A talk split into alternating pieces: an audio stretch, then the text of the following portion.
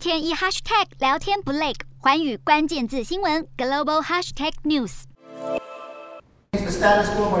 与日本首相岸田文雄展开双边会谈。二十三号，美国总统拜登发表了上台以来对台海局势最强硬的发言之一。Are you willing to get involved militarily to defend Taiwan if it comes to that?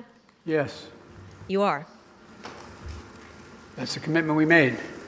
面对记者追问，拜登不但表示愿意动用武力来防卫台湾，还警告中国解放军军机频频接近台湾，根本是在台海玩火。而美国会与盟国共同确保中国不会对台动武，并且强调俄罗斯入侵乌克兰之后，让美国保卫台湾的责任变得更重。We agree with the one China policy.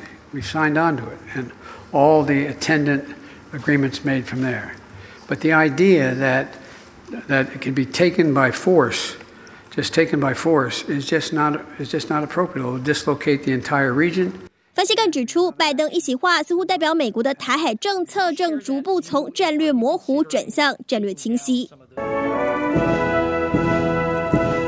强调台海和平稳定的重要性，二十三号拜登访日行程满档，上午先前往皇居寓所拜会德仁天皇叙叙旧。两人上次见面已经是二零一三年，德仁还是日本皇太子，而拜登担任美国副总统任内的事了。其后他要前往迎宾馆与日本首相岸田进行首度的面对面会谈。